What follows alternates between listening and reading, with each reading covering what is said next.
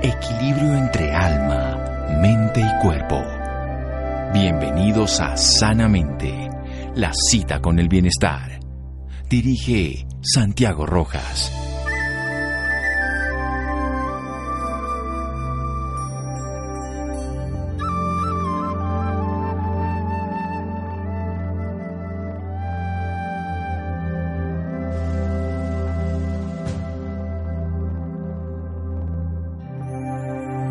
Tú eres tan importante para tu salud como ella lo es para ti. Terry Guillemets. Buenas noches, estamos en Sanamente de Caracol Radio, Congreso Internacional Innovación, Tecnología y Humanización para el Control del Cáncer, un evento muy grande que se va a hacer la semana entrante, 27, 28, 29 y 30 en Hotel Gran Hyatt aquí en Bogotá. Son los 85 años del Instituto Nacional de Cancerología. Algo maravilloso porque pueden asistir profesionales de la salud, de todo tipo, puede haber médicos y personal de enfermería y también pueden ir pacientes, se va a dar un día específico para pacientes. Contamos hoy con el gusto de tener a la directora general del Instituto Nacional de Cancerología, la doctora Carolina Viesner Ceballos. Ella nos va a hablar de las generalidades de este evento, la situación del cáncer en Colombia, las posibilidades de acceso a la terapia, algunas cosas que nos debe interesar a nosotros para saber frente al cáncer y luego vamos a hablar hoy y mañana sobre temas específicos como la quimioterapia, como la radioterapia, como el apoyo a la familia de los pacientes con cáncer, qué hacer, quién cuida a ese cuidador y también algo esencial que hoy en día sabemos, el ejercicio físico. Doctora Carolina Viernes, buenas noches. Buenas noches, doctor Rojas, y muchísimas gracias por esta invitación. Me complace mucho estar aquí. Es una pregunta un poco absurda, pero no todos conocen muy bien. ¿Qué es el cáncer o qué son los cánceres? Bueno, el cáncer agrupa un conjunto de más o menos 120 diferentes patologías. Eh, cada una tiene un comportamiento heterogéneo distinto, pero eh, digamos que el común denominador para hacerlo más claro, es que la célula se vuelve inmortal. Es decir, todos los organismos vivos nacen, crecen, nos reproducimos y morimos y eh, los mecanismos regulatorios para que se, se, cumpla ese ciclo hace que la célula de alguna parte del cuerpo humano se vuelve inmortal y por eso invade otros órganos y puede ser letal si no se trata. Eso que llamábamos la apoptosis los médicos se pierde en este tipo de tumores. ¿Qué situación hay del cáncer a nivel mundial o los cánceres, como bien nos dice esta ciencia? 120 variables que las enmarcamos dentro de un solo nombre y en Colombia específicamente. Bueno, el cáncer en su conjunto de patologías es una enfermedad que se asocia con el alto índice de desarrollo humano. Es decir, que los países que han logrado un mayor índice de desarrollo humano tienen mayor eh, riesgo de desarrollar cáncer. ¿Y esto por qué? Porque a mayor índice de desarrollo humano, mayor expectativa de vida. Es decir, las personas viven más por la calidad de vida y por todo el desarrollo, digamos, de, de bienestar. Entonces, eh, sin embargo, hay, unas, hay un conjunto de patologías que se asocian con este desarrollo humano a mayor expectativa de vida y son los órganos que están asociados con hormonas, como cáncer de próstata y cáncer de mama. Pero hay otro tipo de cánceres asociados a infección que se presentan en los países que tienen bajo, mediano eh, índice de desarrollo humano precisamente por las condiciones en donde no hemos logrado hacer control de las infecciones y está el cáncer de estómago principalmente y el cáncer de cuello uterino que son los más conocidos y más frecuentes asociados a infección. Sin embargo, ya se considera que el, el conjunto de patologías malignas o de cánceres es casi una epidemia mundial que inició en los, en los países de alto desarrollo humano y ahora afecta cada vez y de manera creciente a todos los países. Eh, entonces, eh, nosotros que ya en Colombia nos consideramos alto índice de desarrollo humano, tenemos que aprender lo de lo que han hecho los otros países para reducir la incidencia, o sea, el número de casos nuevos y para reducir la mortalidad la incidencia y la prevalencia. Entonces, en los países, evidentemente, lo hormonal, ¿por qué? O sea, usted dice evidentemente porque hay personas que tienen más desarrollo humano, más tecnología, más capacidad adquisitiva, pero ¿por qué hay más cánceres de próstata y de mama? Hay más cánceres de próstata y de mama precisamente porque hasta relativamente poco la expectativa de vida eran los 50 años. Una mujer de 50 años antes y no hace mucho se consideraba vieja y estaba próxima a morir y casi que su ciclo reproductivo se había finalizado. Pero después de que la mujer eh, cumple 50 años, tenemos 30 años más de vida, casi podemos vivir hasta los 80 años y entonces estos órganos como la próstata y, el la mama están expuestas por mucho más tiempo a eh, las hormonas que hacen que las glándulas, como la próstata y la mama, cambien y se modifiquen de tamaño y entonces la probabilidad de tener una mutación del ADN es mucho más alta. Se dice incluso que si uno tiene 110 años de vida tendría cáncer de próstata necesariamente. Podría morirse con ella, pero no necesariamente de ella. Exacto, eso también es cierto. Es importante decir que vejez no es sinónimo de cáncer. Tenemos los, países orientales como Japón, en donde tienen una muy alta expectativa de vida eh, y no por eso las personas mueren de cáncer. Tienen hay otros factores que son los ambientales, la exposición a los factores de riesgo, que pueden ser controlables, eh, y hay una diferencia entre los países con alta expectativa de vida y poca exposición a, ciertos factores de riesgo. Entonces, esa es otra variable que también entra en juego. Le voy a hacer una última pregunta y pasamos a eso de inductores y promotores de cáncer. Pero ¿por qué en los países en vías de desarrollo, como se dice, o de no tan alto desarrollo, eh, por qué las infecciosas, como en este caso el papiloma humano para el virus del cuello uterino, para el cáncer de cuello uterino, y también el de estómago? Lo vamos a contestar después de un pequeño corte en Sanamente Caracol Radio. Síganos escuchando por salud. Ya regresamos a Sanamente.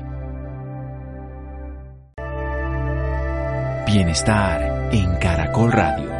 Seguimos en Sanamente.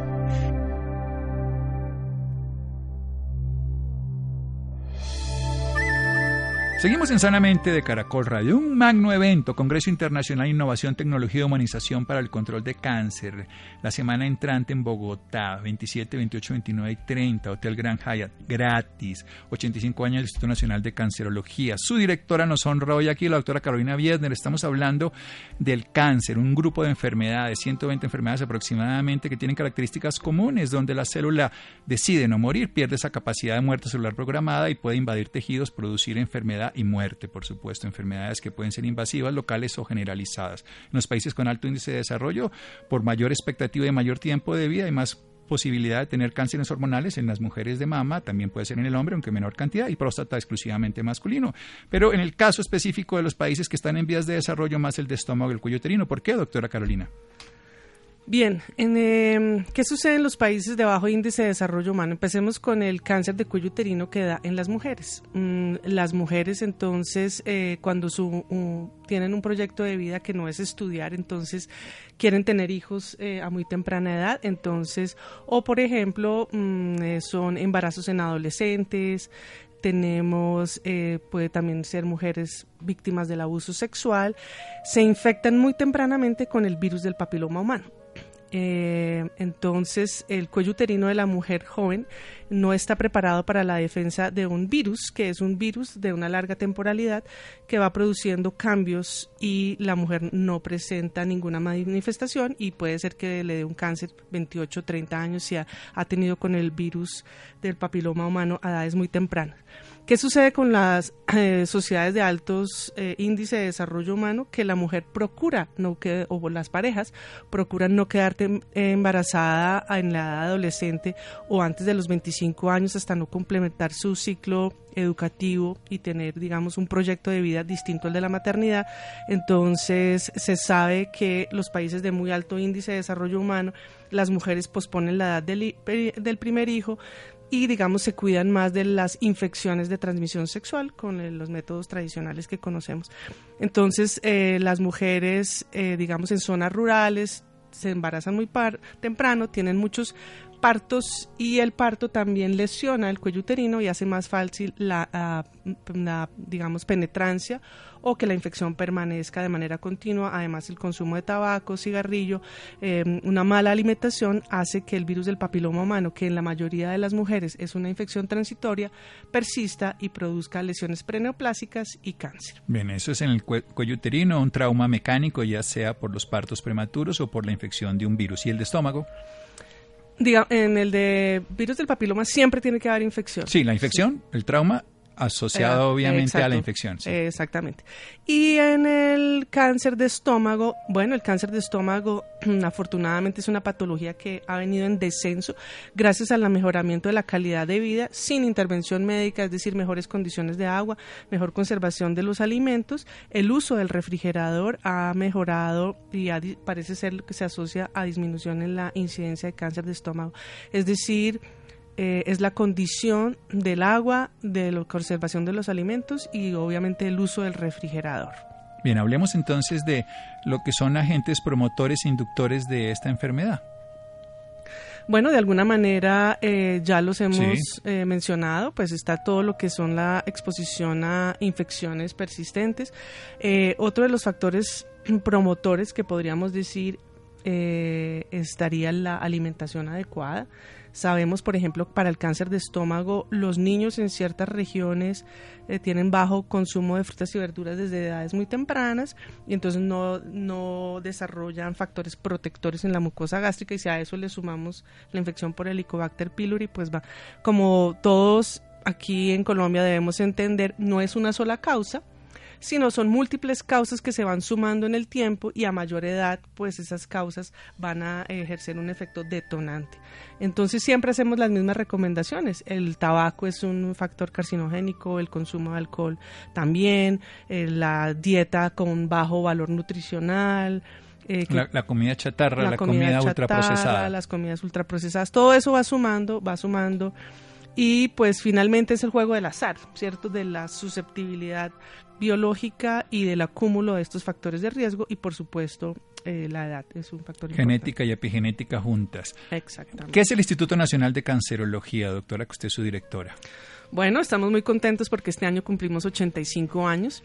El instituto es una estrategia que tiene el Estado colombiano para tener un conocimiento sobre ese cáncer y poder fundamentar sus políticas desde la prevención hasta el cuidado paliativo, teniendo sobre la base el conocimiento, la investigación, el contacto con los pacientes y la docencia. Entonces, gracias al instituto, pues el país ha tenido una posibilidad de conocer esta enfermedad que es cada vez más creciente y de promover políticas para su prevención y para un tratamiento de calidad. ¿Quiénes tienen acceso a esta institución? Bueno, mm, eh, en su larga historia, pues eh, su, acceso ha estado determinado por las políticas y por el sistema de salud. Eh, hasta la antes de la ley 100, pues era una institución del Estado que atendía a pacientes independientemente de su nivel de ingreso, pero en este momento el instituto tiene acceso las personas que están aseguradas y con quienes establecen los aseguradores que establecen convenios eh, con el instituto para su atención. Eh, pero tenemos una tradición importante, régimen contributivo y régimen subsidiado. Bien, ahora hablemos del Congreso, que usted está orgullosa de presentarlo y presidirlo. Bueno, en este congreso abarcamos todos los temas que implica el control del riesgo, que el control del cáncer, quiero decir. Entonces vamos a tener las jornadas de investigación en donde fue organizado con la Red Nacional de Investigación en Cáncer, en donde todos los colombianos científicos que han trabajado en este tema presentaron sus trabajos y eh, los van y fueron seleccionados los mejores. Entonces tenemos la perspectiva de investigación. O sea que si en la audiencia tenemos investigadores de cáncer eh, o están interesados, podrán eh, venir y tenemos invitados internacionales para cada uno de los temas, investigación clínica, biológica, epidemiológica y en salud pública. Tenemos una sesión exclusiva para pacientes. Los pacientes siempre tienen una serie de inquietudes que a veces el médico oncólogo que se centra más en el tumor que en la persona no siempre refleja. Por ejemplo, la sexualidad, la nutrición, eh, las relaciones con la familia, eh, como la rehabilitación, el manejo del dolor, los efectos que debe, los cuidados que debe tener cuando tiene, recibe tratamiento con quimioterapia, con radioterapia, pretendemos responder esas inquietudes a los pacientes. Ese va a ser el día 28, entiendo. El 28 miércoles eh, de 9 a 4. Y eso es y hay que inscribirse previamente, puesto que tenemos una capacidad limitada, es gratuito para los pacientes. Es en el Hotel Gran Hyatt, aquí eso es en la 26, en la ciudad de Bogotá. Las personas interesadas, ¿dónde pueden encontrar más información? Bueno, tenemos la página web del instituto, que es www.cancer.gov.co, pero también tenemos la página de directa del Congreso, que es www.congreso85inc. 85 Instituto Nacional de Cancerología INC.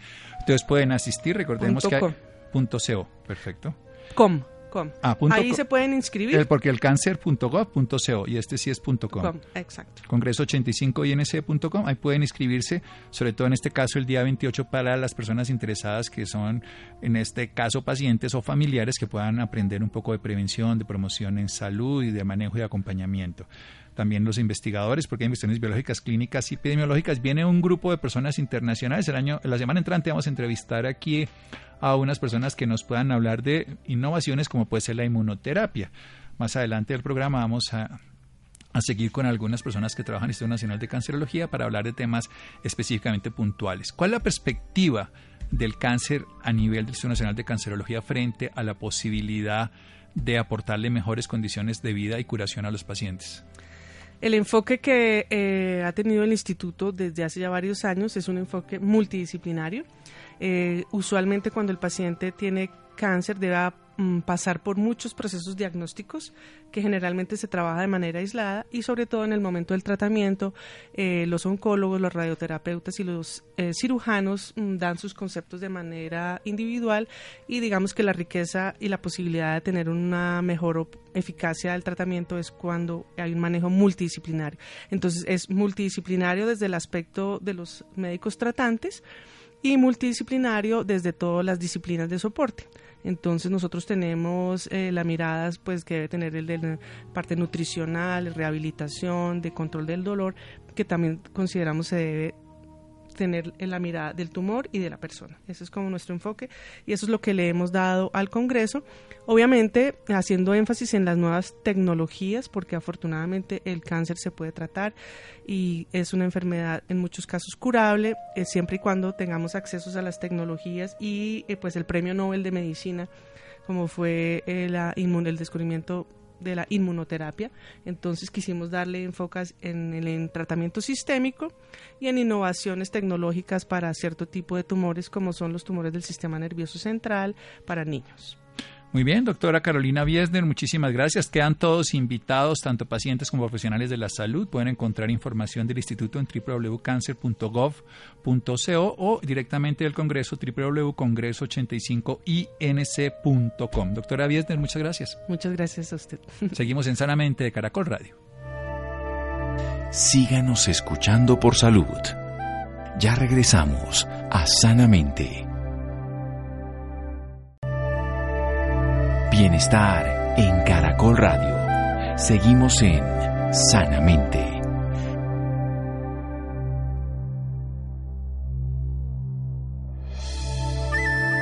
Seguimos en Sanamente de Caracol Radio. Dejamos a la doctora Carolina Biesner, que también nos dijo que hay un tema esencial de la eutanasia, unos aspectos éticos y de cómo vivirlo de una manera adecuada, porque todo el mundo dice, ay, yo sí quiero que me la hagan, pero ni siquiera sabe qué le pasa ni cómo es la historia y hay que aprender. Y ahora hablamos con Andrea Casas, ella es psicóloga especialista en psicología clínica, lleva cuatro años en el Instituto Nacional de Cancerología y hace un máster en psicooncología. Doctora Andrea Casas, buenas noches y gracias por acompañarnos. Buenas noches, Santiago. Muchas gracias por la invitación. Bueno, cuando una persona le da cáncer, hay alguien que carga en su cuerpo una enfermedad, pero hay una familia que lo sufre, hay una familia que carga parte de ese sufrimiento. ¿Cómo enfocar desde el punto de vista de la familia esta enfermedad, doctora Casas, o este grupo de enfermedades? Eh, sí, Santiago, pues eh, efectivamente la enfermedad no solo afecta al paciente, sino afecta a su núcleo familiar y es muy importante el apoyo emocional que la familia le brinde al paciente.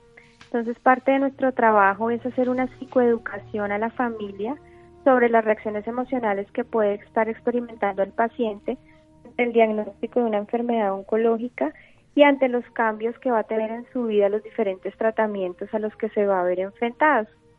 Y también es muy importante recalcarle a la familia la importancia de la comunicación con su paciente, ¿sí? Identificando cuáles son las necesidades eh, ya que cada persona, como todos somos distintos, tenemos diferentes necesidades. Entonces la comunicación es algo muy importante entre el paciente y su familia. Eh, y otro aspecto también muy relevante es el apoyo a la familia y especialmente a ese cuidador principal, ¿no? Porque también... ¿Quién cuida al cuidador? Trabajo, exactamente, el trabajo de, del, del familiar enfocado al paciente, entonces también es brindarle un apoyo a ese cuidador también es muy importante y activar la red de apoyo, que no sea tampoco solo una persona la que se dedique al tema del paciente, sino activar dentro de la familia que otros miembros de la familia también lo pueden apoyar una, activar una red de apoyo que está en la familia y en el grupo social. Una cosa fundamental, uno ve frecuentemente que los familiares ante un diagnóstico de cáncer quieren intervenir como terapeutas. Se educan en libros, en internet, infortunadamente, tienen una gran cantidad de estrategias. ¿Cómo manejar a ese eh, personaje que quiere llevar las riendas negando todo lo que le van a ofrecer en los tratamientos porque él tiene un conocimiento muy bien adquirido en los últimos días? Sí, e, eso es una realidad y también ahí la, educación es supremamente importante. Em, es decir, que sean un apoyo, pero también eh, sin abrumar al paciente. Suele pasar mucho también que la familia eh, suele sobreproteger al paciente y lo abruma mucho y en consulta uno el paciente le dice, no, es que no me dejan hacer absolutamente nada. Entonces también es entrar a decir, no, mira, tiene una enfermedad, pero también puede ser autónomo, hay que promover la autonomía en el paciente en la medida de lo posible. Eh, y pues cada cosa en su lugar, ¿no? El médico es el que lo debe orientar qué debe hacer y qué no debe hacer, el nutricionista es el que debe orientar qué puede comer o qué no, eh, y dependiendo de las reacciones emocionales. ¿Ya? Sí, sí. Listo. Y dependiendo de las reacciones emocionales que vaya experimentando el paciente, pues también buscar la, la ayuda de profesional especializado en el caso pues de psicología. Es decir, es entrar a educar al familiar de que no debe resolverlo todo, no tiene por qué resolverlo todo y quitarle un poco de, carga y de presión también, eh, porque como les decía, se puede volver un poco sobreprotector en su afán de querer ayudar al paciente, ¿no? Entonces es poder recurrir como a todas las estrategias y a los profesionales para tener una atención integral. Bueno, quiero volver a algo que usted dijo al principio, que es la comunicación de las, para saber las necesidades de los pacientes, porque generalmente la familia tiene unas necesidades que se las proyecta al paciente. Se dice popularmente cuando la mamá tiene frío, él cubre a su hijo. En este caso, muchos hacen ese tipo de traslado emocional. ¿Cómo manejar una buena comunicación dentro de un ambiente familiar donde muchas veces los familiares no quieren que el paciente sepa de su enfermedad? Sí, eso, eso se suele presentar mucho eh, y nosotros hacemos énfasis en que el paciente pues siempre tiene derecho a conocer la información médica. Eh, en consulta lo hacemos mucho, preguntarle al paciente, ¿usted quiere tener la información completa? Y si el paciente dice sí, pues obviamente está en todo su derecho. Eh, en ocasiones también hay pacientes que dicen solo quiero saber lo general y pues eso, eso también se respeta, ¿cierto?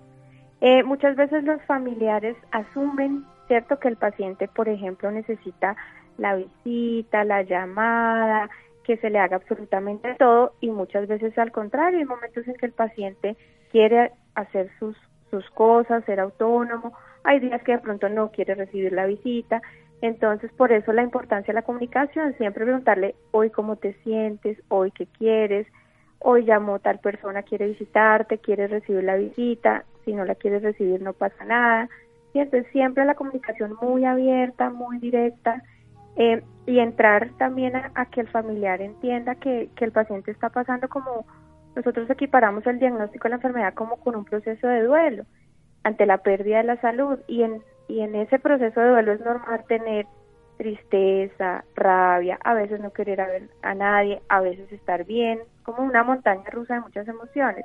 Entonces entrar a explicarles a la familia para que puedan comprender al paciente y que la comunicación sea lo más clara y honesta entre, entre el, núcleo familiar.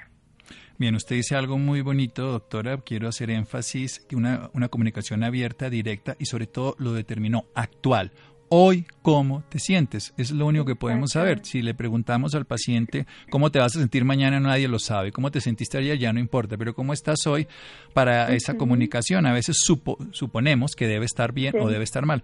Por ejemplo, en el tratamiento de quimioterapia, los pacientes pueden tener un malestar durante unos días y luego recuperar su bienestar o lo contrario. O sea, pueden estar muy bien y ante el tratamiento pues tener un momento en que no quieren ver a nadie. Por eso aquí la comunicación, resaltar esto de que debe ser abierta, directa, pero sobre todo actual. ¿Cómo, ¿Cómo, conformamos turnos o cómo generamos ese apoyo para que no se genere una fatiga, lo que nosotros llamamos un quemamiento en el familiar, en el cuidador? Sí, sí, nuestra recomendación es como que también dependiendo de las habilidades que los miembros de la familia tengan y del tiempo disponible, entonces, por ejemplo, una persona se encarga del tema de la alimentación al paciente en casa, que otra persona se encargue de pronto acompañar a las citas médicas, eh, que otra persona de pronto se cargue de toda la parte administrativa, de pedir las citas, las citas a las autorizaciones con la EPS, ¿sí? Eh, y como te digo, dependiendo de las habilidades y de lo que le guste a cada persona y del tiempo disponible también, para evitar que sea como una persona la que se genera como la sobrecarga, eh, que el acompañamiento, si, si digamos uno de los hijos es el que está de lunes a viernes, entonces facilitar que entonces el fin de semana otra persona venga a reemplazarlo para que esta persona también pueda descansar, pueda también como eh, pues hacer las cosas de, de su día a día que se ven alteradas, porque pues definitivamente la enfermedad sí viene a alterar todo el funcionamiento familiar. Bien, pasemos a un tema que en las familias se ve con frecuencia. Ante el diagnóstico de cáncer, muchas personas anticipan la posibilidad de muerte y hacen un vínculo inadecuado con el familiar que está enfermo, incluso trasladándole su angustia y su ansiedad, lo que va en menoscabo de su calidad de, paciente. ¿Cómo enfocar eso en la familia, esos pacientes que hacen duelos anticipatorios, incluso cuando la enfermedad ni siquiera se ha desarrollado? Sí, sí, eso también se presenta mucho. Eh, nuevamente, ¿no? La importancia de la psicoeducación y de digamos que una de las enseñanzas de esta enfermedad es que hay que vivir el día a día, ¿sí? A veces hacer, planear a, a mediano, a largo plazo es complejo por la complejidad de la enfermedad, ¿no? Entonces, día a día, claro que es importante tener una información clara, realista, pues todo dentro de las posibilidades de lo que puede pasar, pero sin adelantarnos tampoco porque eso nos puede generar también mucha ansiedad, ¿no? Tanto en el paciente como en la familia, ¿sí? Eh, evidentemente, si ya de pronto hay una intención de un tratamiento no curativo, sino paliativo, pues la persona si quiere, si, si surge también de ella su necesidad como de ir arreglando ciertos aspectos legales, pues está bien hacerlo eh, y asimismo eh, explicarle eso a la familia, si esa es la necesidad que él tiene en este momento, pues respetarlo, ayudarlo a hacerlo, pero como te digo, en el día a día, hay que ir en el día a día y no adelantarnos demasiado tampoco. Sí, quiero resaltar eso, el día a día del hoy para volver a actualizarnos frente a la enfermedad. Además, cada paciente tiene su desarrollo particular, está algo que es la individualidad. Volvamos a algo esencial que usted ha dicho del equipo interdisciplinario o multidisciplinario, donde hay personas profesionales de la salud de diferentes consideraciones. ¿Cómo abordar el tema cuando también dentro de la familia, dentro de los, las personas, hay profesionales de la salud? ¿Cómo manejar estas opiniones eh, que son contradictorias muchas veces a la del médico tratante? Sí, es una realidad. Pues nuestra recomendación siempre es cada caso es distinto, cada organismo es diferente y solo el médico tratante, que es el que está llevando todo este todo el caso desde el principio con sus exámenes periódicos, pues es la persona indicada, ¿cierto? Para dar las, las indicaciones. Entonces, a veces los pacientes se abruman ante tanta información, las personas dan muchos consejos, exacto, si de pronto hay un médico en la familia, entonces hace esto, pide esto, es bastante abrumador, entonces siempre como remitirse al médico tratante, ¿cierto? que ante cualquier duda, cualquier sugerencia, pues agradecer todos los consejos de una manera muy diplomática, pero siempre enfocándonos a, a los médicos tratantes que son los que saben exactamente cómo, cómo está la enfermedad y el tratamiento en su momento. Bien, y ya para terminar nuestra intervención, doctora Andrea, el manejo del duelo. Muchos de los pacientes tienen la posibilidad hoy, a través de los diagnósticos adecuados y el tratamiento correcto, de curarse de la enfermedad y tienen una supervivencia muy larga. Sin embargo, algunos pacientes mueren por la enfermedad. ¿Cómo se maneja el duelo en la familia?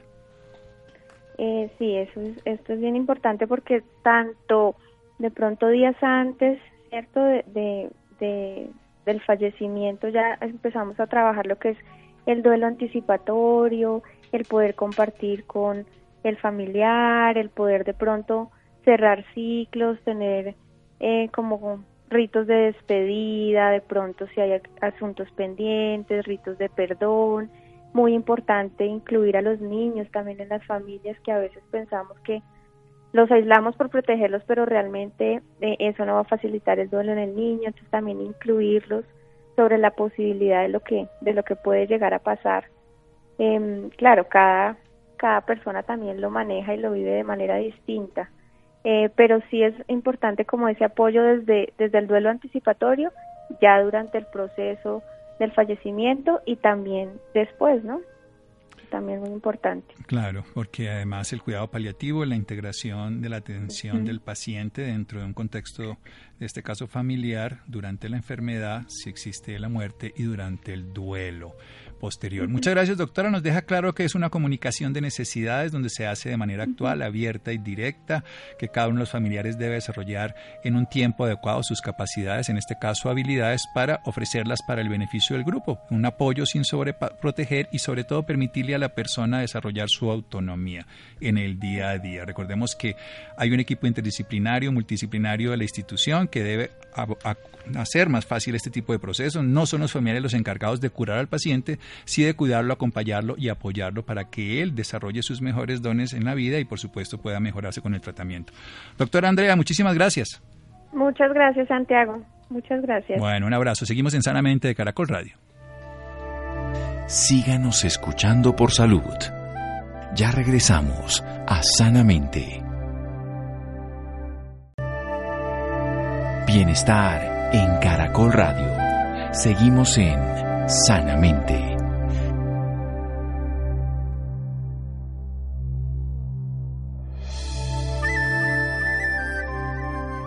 Seguimos en Sanamente de Caracol Radio. Ahora nos acompaña el coordinador de soporte oncológico, el médico doctor Miguel Mauricio Moreno. Doctor Moreno, buenas noches y gracias por acompañarnos en Sanamente Caracol Radio. Gracias, muy buenas noches. Bueno, doctor Moreno, dentro del manejo integral del paciente oncológico es esencial el ejercicio físico. ¿Es cierto entonces que puede ayudar a ser como un tratamiento coadyuvante, como una tableta para muchos de los síntomas y sobre todo para la prevención y promoción en salud? Sí, señor, pues realmente el ejercicio terapéutico es una, se convierte o tiene como una similitud como un medicamento, porque tiene sus ventajas tanto en la parte preventiva del cáncer como también como una alternativa o estrategia terapéutica en el paciente que ya tiene cáncer por los beneficios que, que ofrece. Bien, o sea, nosotros vemos el ejercicio como un manejo dentro de la prevención, pero quiero que pasemos al apoyo terapéutico específicamente, digamos, en el manejo de los síntomas de la quimioterapia, en el manejo de la calidad de vida, dolor, en fin. Sí, sí, señor, también. Digamos que el, ejercicio terapéutico, eh, dependiendo obviamente del estadio del cáncer, va a tener sus propios beneficios, eh, dependiendo obviamente de las necesidades que tenga el paciente. Entonces, va a depender también mucho de la, pues tanto la frecuencia, la intensidad, la modalidad del ejercicio, es lo que va a permitir tener una serie de como ganancias en términos de control sintomático, como usted lo menciona, eh, dependiendo de las manifestaciones que posiblemente tenga el paciente. Sí.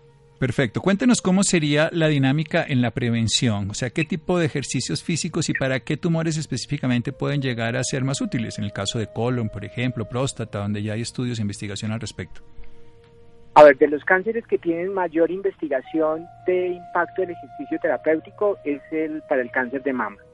Y eh, hay otros eh, tipos de cáncer en el cual se han documentado también los beneficios de la actividad física como usted lo menciona, cáncer de próstata y de colon, y aparte los hematológicos.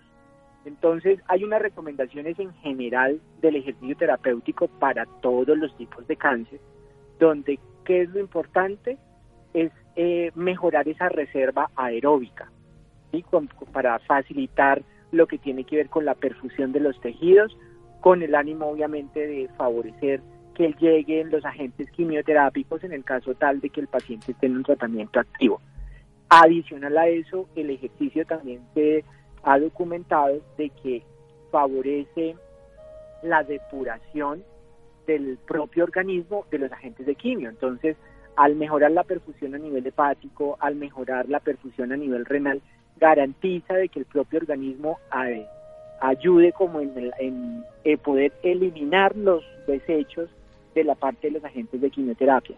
Y lo otro tiene que ver con el fenómeno como tal de la respiración, hablando de la respiración celular, donde eh, mejora las eh, como la, el funcionamiento a nivel mitocondrial. Como haya una acumulación de radicales libres a nivel del organismo, entonces el ejercicio al mejorar esa dinámica respiratoria celular, ¿sí? Entonces va a mejorar obviamente y a depurar esos radicales libres que están acumulándose en el organismo. Y el otro componente es el mejorar la capacidad que tiene el propio organismo en ese intercambio gaseoso.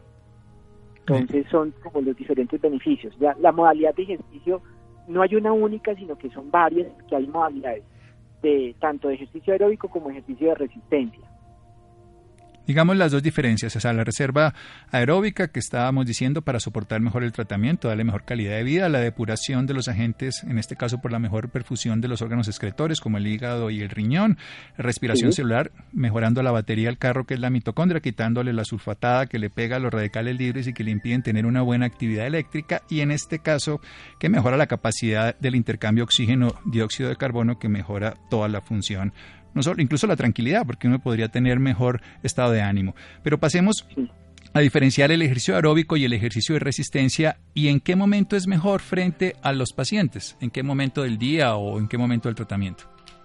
A ver, digamos que eso va muy ligado a la sintomatología que refiere el paciente.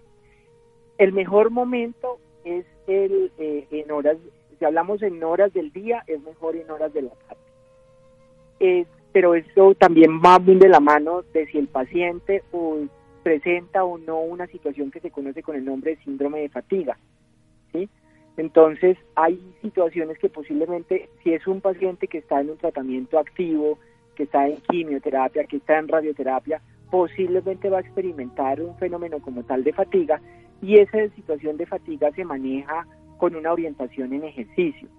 Hay una cosa importante con relación a esa parte de actividad física y es que esa actividad física pues eh, inicialmente tiene que ser monitorizada para que el paciente o la persona, en este caso que tiene cáncer, sepa y conozca cómo es el funcionamiento de su cuerpo y cuáles son los cambios que se presentan a raíz de la realización de esa actividad física.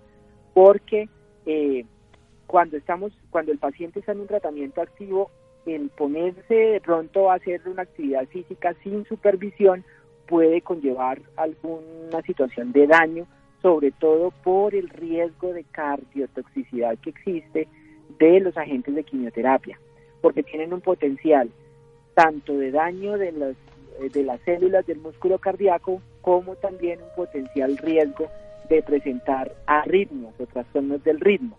Entonces, inicialmente la recomendación es que tienen que ser monitoreados para que sepan cómo son los cambios en la presión arterial, de la frecuencia cardíaca o el pulso y cómo es la percepción del mismo paciente frente a la actividad física.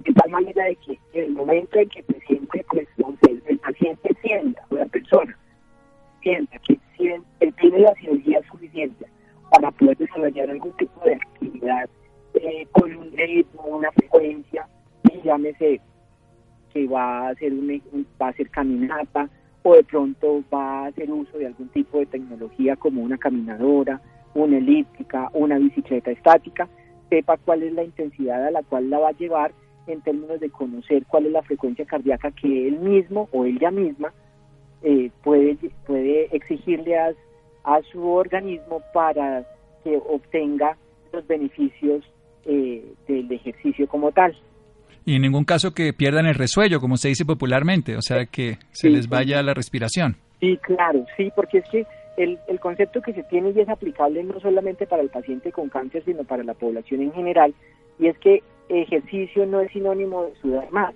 no.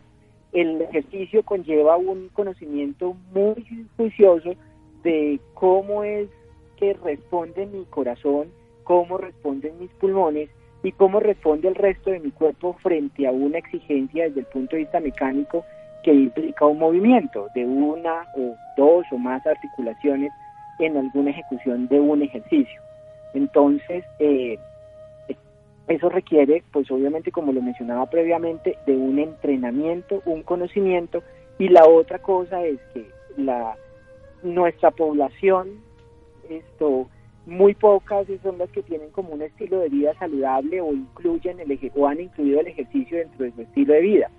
Entonces, el convencer a una a un grupo poblacional que no tiene ese tipo de estilos de vida saludables y de incluirlos dentro de ese estilo de vida dado cuando aparece el diagnóstico de cáncer implica un proceso obviamente educativo y de reconocimiento de que eso realmente es valioso, porque entonces, ¿qué ocurre de pronto o, habitualmente? Y es que hacen actividad física, quedan extenuados y entonces hacen un día ejercicio y descansan tres o cuatro.